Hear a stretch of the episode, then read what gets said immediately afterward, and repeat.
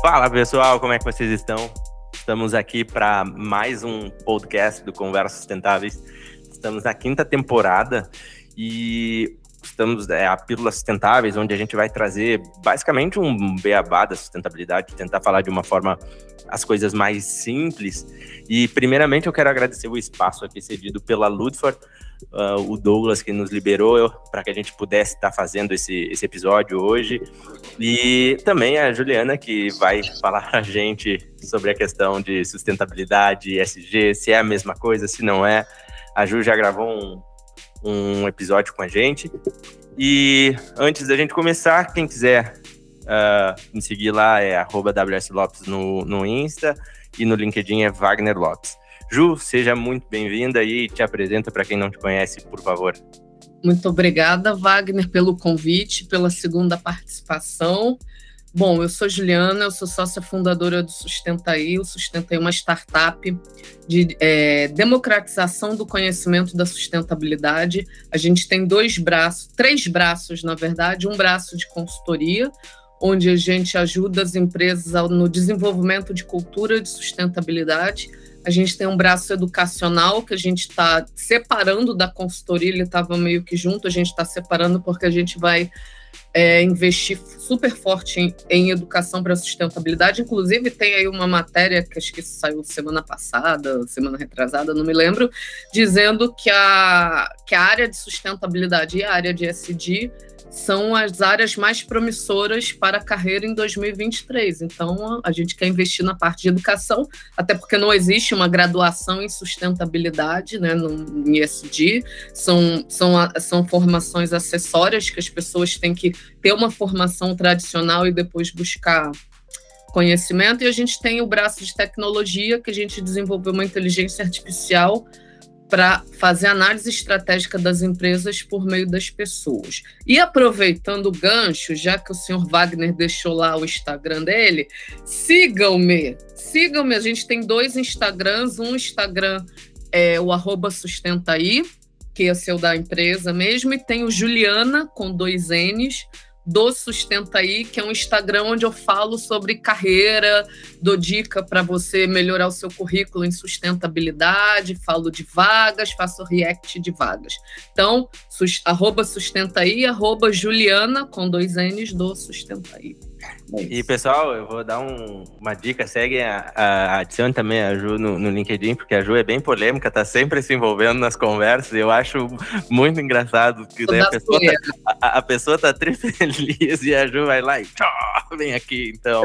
Me conta, me conta, mais disso, então.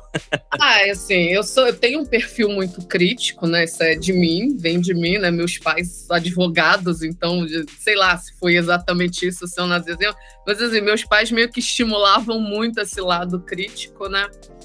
E aí o que assim, eu tô, eu tô na sustentabilidade desde 2007, né? Então a gente tá falando de 16 anos, tem carinha de bebezinha, mas não sou tão não. Então assim, então eu tenho tempo suficiente nessa área para entender quando as pessoas estão falando hipocrisia, estão fazendo hipocrisia, estão falando barbaridade. E eu sou uma pessoa que eu não sou contida, né? Então, quando eu vejo essas coisas na internet, eu vou lá e provoco. Então, assim, você tem empresa dizendo que virou sustentável porque tirou o canudinho de é, plástico é achocolatado. Você tem é, empresa de fast e... fashion, né? A natureza do fast fashion é te entubar roupa que você não precisa a cada duas semanas. Falando, ah, eu sou sustentável porque a arquitetura da minha loja foi toda baseada em bioconstrução. Eu deixo um cesto aqui para vocês descartarem as roupas. Pelo amor de Deus, mas continua lá vendendo a cada 15 dias fazendo uma coleção nova. Então eu fico atacando essas hipocrisias da sustentabilidade. Não, e, e, o, e, o, mais legal que eu vejo assim, é que tem umas pessoas que elas levam pro pessoal, né? Eu só lamento por elas. Elas acham assim, meu Deus, tá me ofendendo, assim. É o tempo de ficar ofendido e depois o tempo de desofender. eu falo assim, né? Muita gente, assim, eu não, não, eu não sou a única que penso dessa forma, tá? Eu tenho pessoas ali muito críticas também, mas assim, são pessoas que têm consultoria e tal, fala, pô, eu não posso fazer isso porque eu vou me expor, eu vou posso perder contrato. Meu irmão, você está perdendo uma oportunidade de educar o mercado para o que é certo, né? Se uma pessoa deixa de contratar minha empresa por conta de eu ser uma pessoa crítica, na verdade, ela não tem perfil para ser meu cliente né? Claro, ela não tá nem disposta a melhorar, porque ela só quer fazer o que for cômodo para ela e o que for da Ibope. É isso, exatamente. Perfeito. Ju, então vamos para mais provocação agora. Sustentabilidade e ESG são a mesma coisa? Por que, que as pessoas. Ah, tem vaga de sustentabilidade, fala eu quero alguém de ESG para cuidar disso. E, e, assim, é um mercado muito novo, eu até entendo, mas é que nem. Às vezes eu penso, é justamente que nem tu. Tem gente que se auto-intitula o, o, conhecedor, e daí vem com uns papos assim. Pô, cara, acho que tu não estudou ainda o suficiente para poder uh, ficar batendo nessa tecla. Então, antes da gente, acho que falasse um é outro, o que, que é sustentabilidade, o que, que é SG e por que existe essa confusão? Vamos pensar assim num guarda-chuva amplo chamado desenvolvimento sustentável, tá? Aí você tem lá, né, que é, você tem a definição clássica de, de desenvolvimento sustentável, que veio do relatório de Brundtland de 87, que é, é a capacidade de você satisfazer suas necessidades sem comprometer a capacidade das gerações futuras de suprirem suas próprias necessidades. Ponto. Isso é o conceito de desenvolvimento sustentável. E ele é muito grande. Aí ele tem questão de políticas públicas, de desenvolvimento institucional, a relação de cidades, estados e países. Aí você tem ali embaixo desse guarda-chuva sustentabilidade corporativa. Aí você pensa em sustentabilidade corporativa, que é, que é, a sustent, que é o desenvolvimento sustentável feito pelas empresas. Tá? É, é assegurar que a tua empresa vai continuar operando lá no futuro sem comprometer o entorno onde ela está, sem esgotar a matéria-prima, sem, sem, sem é, desenvolvendo a região onde ela atua, desenvolvendo pessoas, desenvolvendo comunidades e tal. Um guarda-chuva de. Aí você pega o guarda-chuva de sustentabilidade corporativa e você vai ter outras coisas. Você vai ter meio ambiente, você vai ter engajamento, você vai ter riscos, você vai ter mudanças climáticas, você vai ter comunicação, você vai ter gestão de mudança, você vai ter ISD. Então, ISD, ele é uma parte da sustentabilidade corporativa. Ele não é a sustentabilidade corporativa. Assim, grosso modo, tá uma definição muito básica. ISD é a sustentabilidade pelo viés do mercado financeiro. É o que o mercado financeiro faz para a sustentabilidade. Então, quando você, você pega o mercado financeiro, né? Quer dizer, você tem dois lados aí desse. Você tem o lado da empresa, que quer fazer captação de dinheiro no mercado e usa sustentabilidade para conseguir dinheiro mais barato. Isso é ISD. A relação que o gestor de o, o, gestor, o gerente de relação com o investidor tem com, com os acionistas da empresa, quando ele fala de sustentabilidade, ele está fazendo ISD. Quando a área de finanças vai lá e fala assim: olha, eu vou no mercado buscar empréstimo e para isso eu vou condicionar o pagamento do meu, do meu empréstimo a metas de sustentabilidade. Em contrapartida, eu vou ter juros menores. Isso é ISD dentro da empresa. Do outro lado, você tem o mercado financeiro, que faz uma análise de risco de todas as empresas, e dentre os vários critérios que ele usa para análise de risco, você tem lá o critério sustentabilidade. Por quê? Assim, o ISD ele não é novo, tá? Ele existe, se eu não me engano, desde os anos 2000. Quer dizer, se a gente for pegar mais assim, lá no, no âmago da coisa, no detalhe, já existe desde a década de 70, tá? Mas o ISD ele começou a encorpar nos anos 2000, mas a grande verdade é que o mercado financeiro estava pouco se importando com a sustentabilidade. O foco dele era maximização de lucro, a qualquer custo, tá? Só que aí né, principalmente do, dos anos de 2010 para cá, o mercado, foi, o mercado financeiro foi entendendo que o dinheiro não podia vir a qualquer custo, o lucro não podia vir a qualquer custo. Por quê? A gente sempre passou, vamos, vamos rememorar aqui, uma sequência de crises econômicas muito grandes. For pegar, ó, que eu tenha memória, tá? 1987 a gente teve uma crise global gigantesca. 1997 os tigres asiáticos que contaminou a bolsa de valores do planeta todo. Aí depois, eu não me lembro assim, do, mais ou menos ali no início dos anos 2000, a gente teve a crise da, da Argentina. 2004, se eu não me engano, foi 2004, uma crise na Rússia. 2008, a crise do subprime.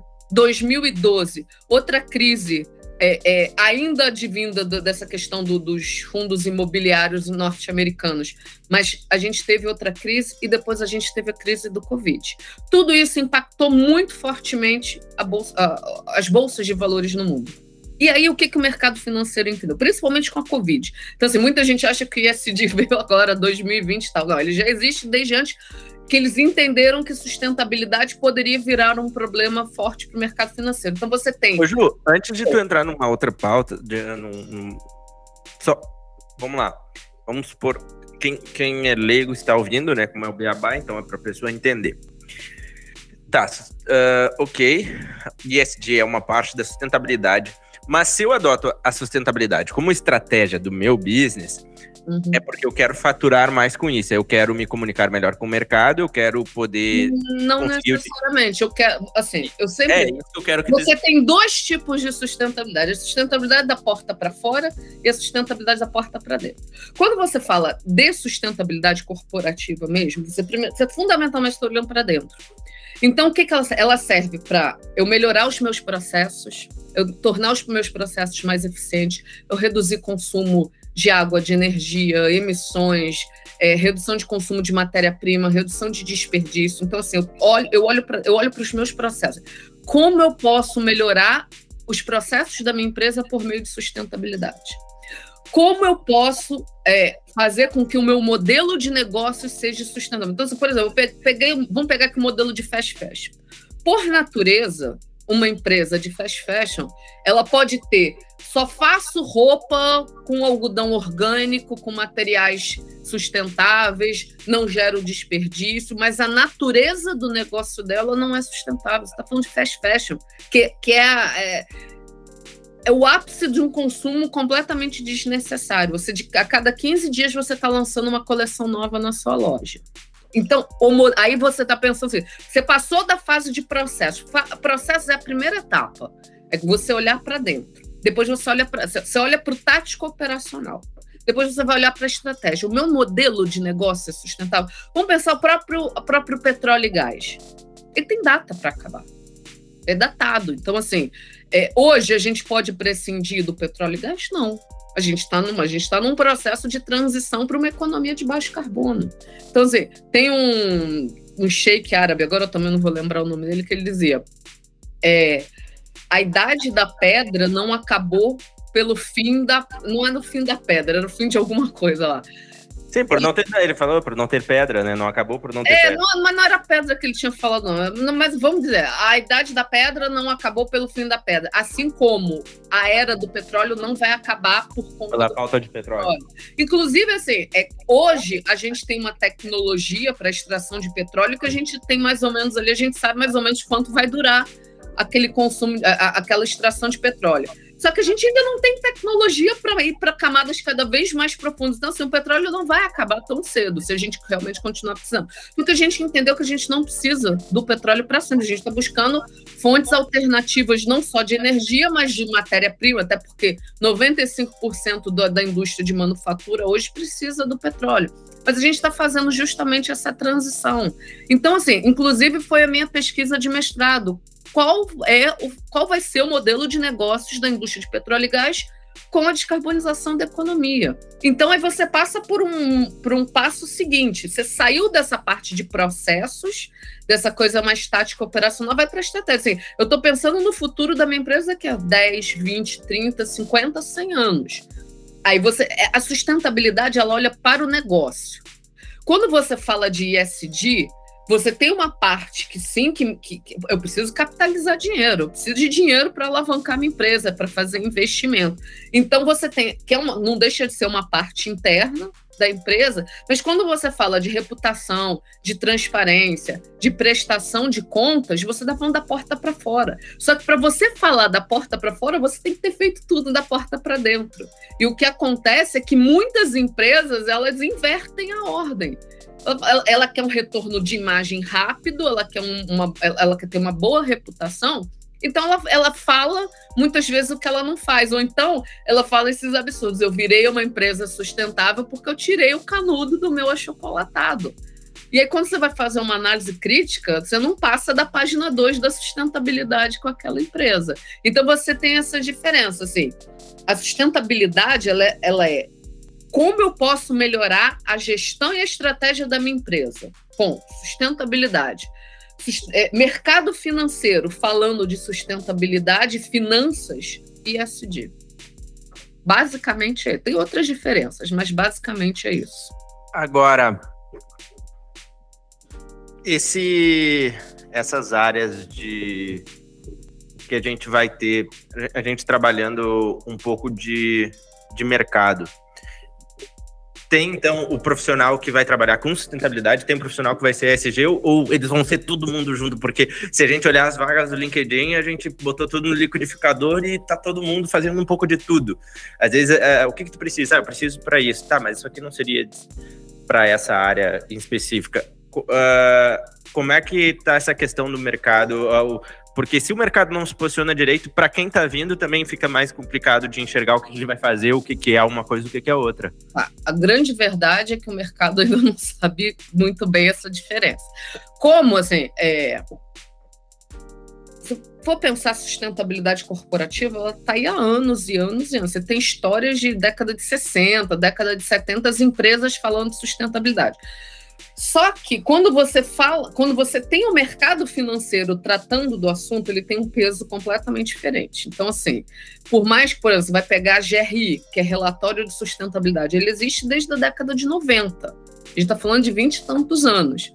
Por que, que, só agora que ele ganhou uma chancela, uma importância tão grande? Porque o mercado financeiro deu a chancela. Então, como o ISD vem do mercado financeiro, então o peso é grande o que acontece é que o mercado e as empresas, principalmente as empresas que foram obrigadas a criar área de sustentabilidade a toque de caixa, elas não, não, entendem muito, elas olham que o mercado financeiro estão pedindo e, e acham que é, que é a mesma coisa. Então, assim, o que acontece hoje é que tem muita vaga de sustentabilidade sendo tratada como ISD.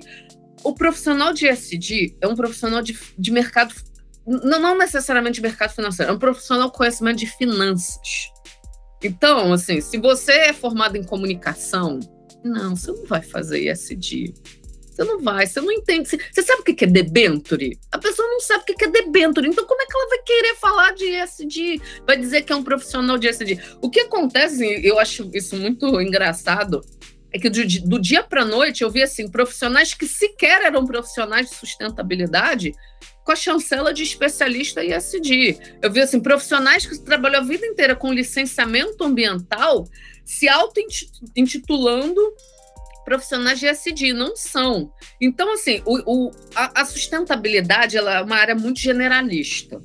Tá? Então, assim, ela vai. Qualquer um que queira trabalhar com sustentabilidade, o muro é baixo. Né? O muro é baixo, qualquer um pode vir e trabalhar. Isso é bom, porque isso dá um viés muito multidisciplinar. Ah, sou formado. É, e, tem, e tem que começar de alguma forma também, né? Sim, mas o ISD mesmo, raiz, você tem que ter conhecimento de mercado financeiro, você tem que ter conhecimento de finanças, você tem que. Ah, você precisa. Assim, a, a sustentabilidade ela é uma área é, que faz interface com todas as áreas dentro da empresa. Ela não é uma área que, vi, que, que nasce e morre nela. Não, ela é integradora. Então, todas as áreas vão precisar de sustentabilidade, isso é ponto. Mas o ISD é uma área técnica. Então, assim, se você não entende. É, é, to, muita gente confunde, por exemplo, quando você vai fazer licenciamento ambiental, você tem lá que fazer é, mapeamento de riscos para o licenciamento ambiental. O que, que significa? Quais são os riscos que a empresa hoje corre? Se ela não mitigar esses riscos, ela pode perder a licença de operação dela, a licença ambiental de operação dela.